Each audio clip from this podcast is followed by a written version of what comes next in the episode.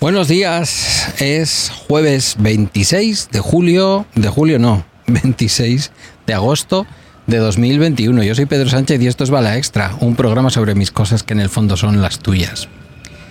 Escucháis de fondo los tranvías de la ciudad de Burdeos, un montón de tranvías. La verdad es que recordaba que era un método de transporte bastante común aquí en la ciudad de Burdeos, pero no recordaba tantos y tan largos. Supongo que también tiene que ver a lo mejor con que hoy hay muchísima gente en la ciudad.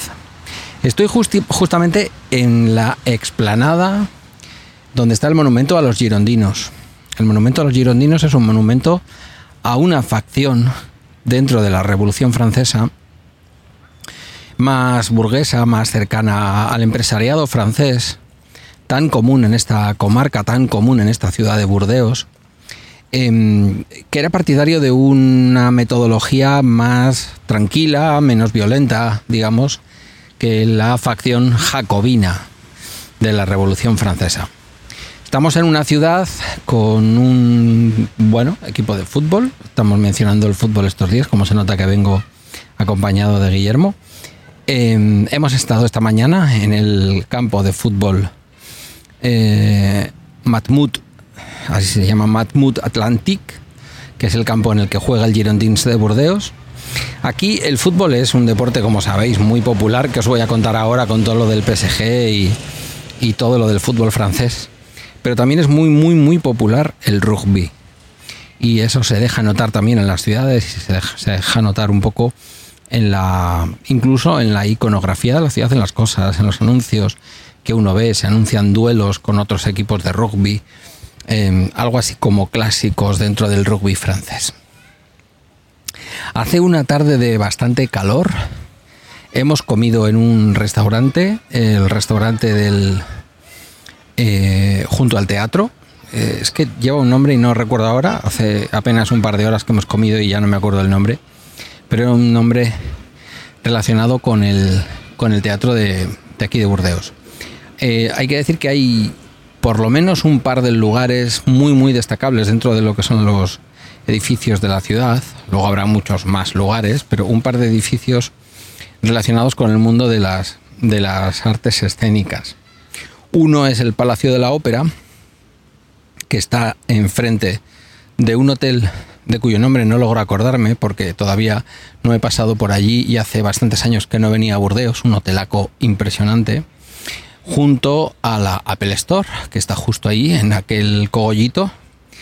Y desde donde se accede luego a la parte más antigua de Burdeos, en donde esperemos encontrar eh, una, un viejo restaurante de Fundi que, bueno, pues es un restaurante que siempre que vengo a Burdeos, desde que tengo memoria y vengo, que habrán sido, no sé, media docena de veces, Siempre he pasado por ese restaurante. Em, aunque no lo sé, porque con el calor que hace hoy, no sé si después me va a apetecer realmente cenar una fundi. Cuando eso es un poco como ponemos a hervir ahí el. Ponemos a hervir el queso y echa ahí tú toda la patata y todos los crostoncitos de panes o de pan que tú quieras. Y la verdad es que no, no está la cosa como para eso. Como digo, un día con muchísimo público. Se ve también seguridad.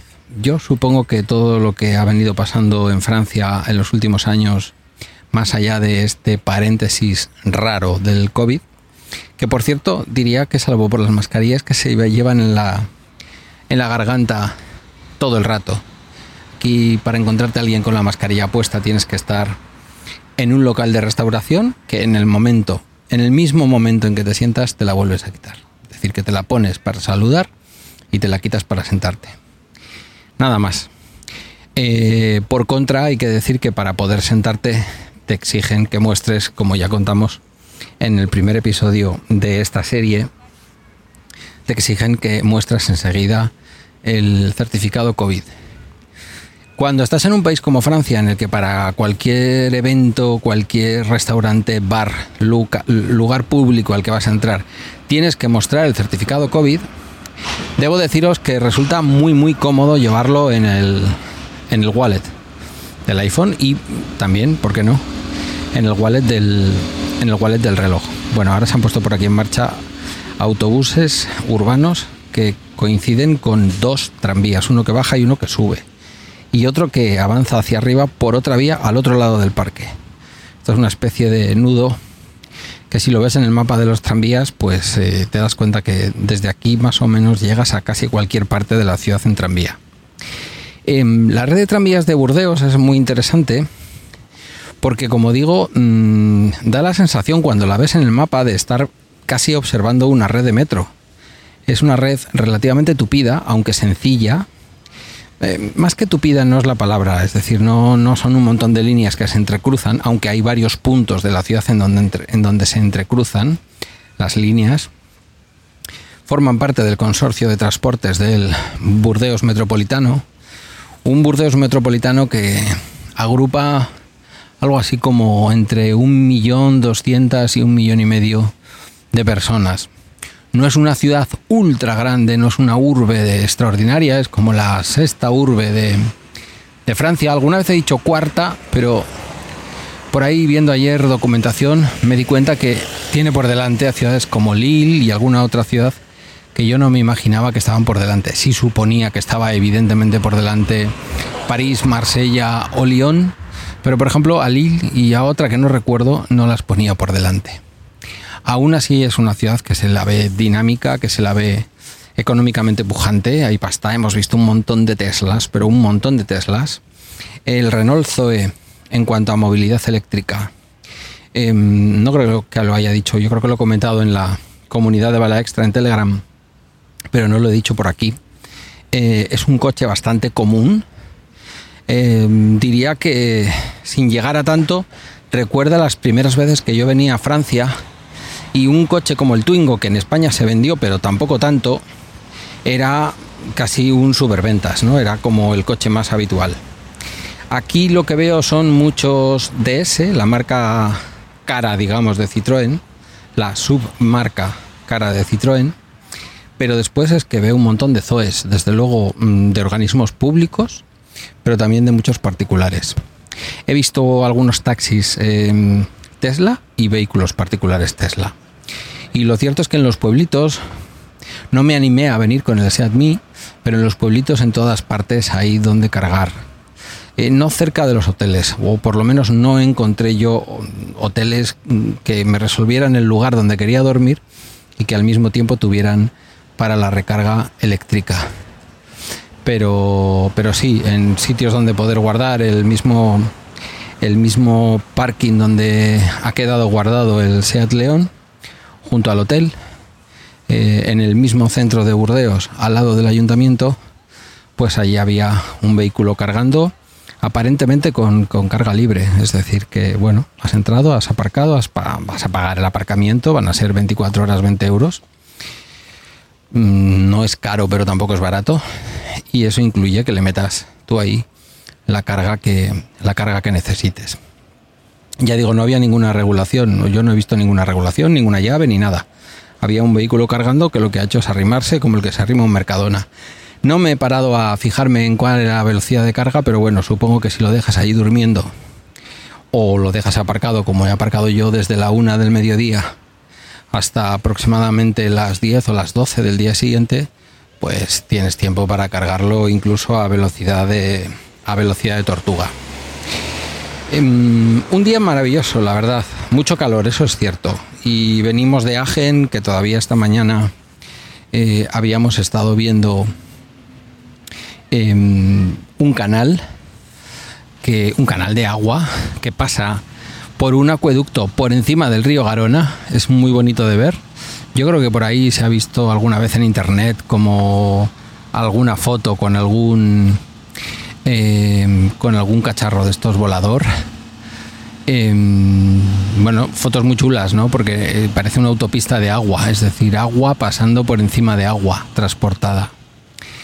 Mm, bueno, Burdeos es una ciudad que siempre me, que siempre me atrae. Es como una especie de, de enana blanca. Tira de mí.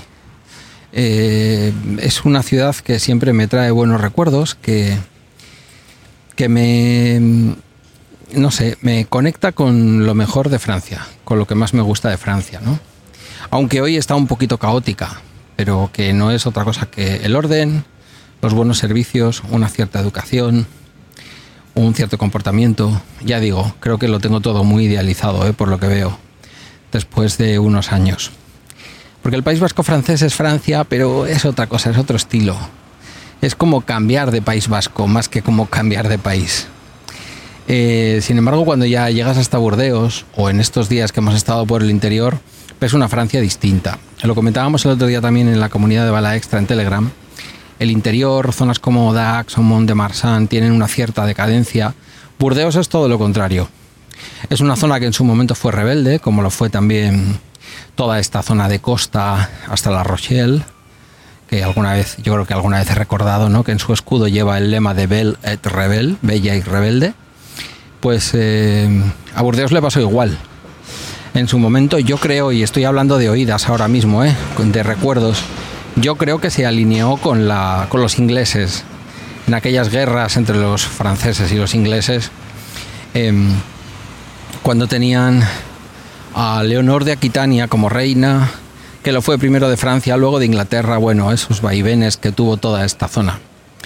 Y que tienen mucho que ver con que por aquí, por el estuario, por llamarlo de alguna manera, la verdad es que no sé si es un estuario, si se le puede llamar como tal, pero esta zona de la Gironda, donde desemboca el Garona, que se convierte en un pedazo de ría enorme y anchísima, em, fue una zona por la que los vikingos eh, entraron o intentaron entrar. No sé, no sé si llegaron hasta Toulouse o son leyendas o hay medio historia por ahí.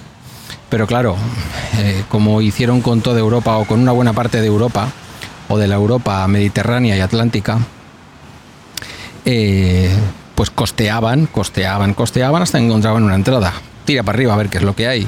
Tira para arriba a ver qué es lo que hay, pues pueblos como venían en barcos que no tenían mucho calado y aquí los ríos son muy caudalosos por ancho, aunque no muy profundos, pero admiten la navegación, pues hasta donde fuera. Entonces, eh, como digo, un lugar peculiar, un lugar también en donde una buena parte de la riqueza, todo hay que decirlo y todas las historias hay que contarlas, vienen del esclavismo. El mercado de esclavos aquí en Burdeos tuvo uno de sus lugares clave. No en, vanos, no en vano, Burdeos fue durante bastante tiempo, en una época determinada de Europa, que tampoco me pidáis ahora que la recuerde exactamente y la ubique exactamente en el siglo, pero bueno, tirad por ahí de Wikipedia, que por ahí está escrito. Eh, fue el segundo puerto marítimo o fluvial, podríamos decir también, después de Londres. Después de Londres, que bueno, tiene un cierto parecido también, marítimo pero fluvial. Eh, muchísimo comercio específicamente eh, comercio hacia América con esclavos y de América para acá con las eh, materias primas que venían de América, ¿no? Metales y, en fin, no sé, café, la chocolate, no sé, no, también lo estoy diciendo un poco ahora medio de oídas, ¿eh? con cosas que he leído en el pasado y cosas que recuerdo y cosas que seguramente alguna recordaré mal. Pero fue un puerto muy, muy, muy importante. Como digo, una ciudad pujante, una ciudad en la que se nota muchísimo, muchísimo que hay nivel de vida, que hay calidad de vida, hay una importante mezcla, como en toda Francia, étnica y una diversidad potentísima que se ve. Que yo no digo que no la tengamos en España, no digo que no la tengamos en otros lugares, pero que desde luego en esta Francia republicana se ve y se siente en la calle todo el rato. Como decía, muchas medidas de seguridad he visto incluso volando un, un helicóptero de la Marina francesa, de la Marina republicana, eh, sobre, el, sobre el Garona, justo en la zona donde más aglomeración de personas había, una especie de suelo húmedo, medio piscinita, en donde los niños juegan. Guillermo jugó ahí durante nuestro viaje cuando él tenía tres años y en donde se refleja como un espejo la ciudad, específicamente la Plaza de la Bolsa, que está justamente detrás esa especie de piscinita que se pisa. Lugar muy recomendable para que vengáis, no muy lejos de la frontera española. Y bueno, ya si venís en avión, pues la verdad no sé desde dónde o qué tipo de conexiones puede haber desde España, para los que estáis un poquito más, lejos de la frontera eh, francesa. Pero en cualquier caso, digo, eh, como a un par de horitas y media de la frontera de Irún, ah, no, algo menos, horita y media o dos horas de la frontera de Irún, eh, merece la pena ser visitada. Es una de las grandes ciudades francesas. Es verdad que a los que vivís más escorados al Mediterráneo, hablo a los que me escucháis desde España, pues a lo mejor os convienen más esas ciudades francesas que pillan cerca de nuestra Cataluña, pero los que vivís más en Castilla, incluso en Madrid, en esta zona central de la península, y ya no digamos si se vive en la costa cantábrica, Burdeos es un lugar magnífico para empezar a conocer Francia.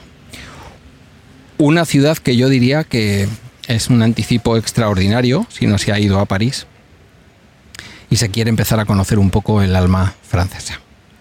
Bueno, desde aquí me despido. Para mí es todavía miércoles, para vosotros y vosotras cuando escuchéis esto ya será jueves.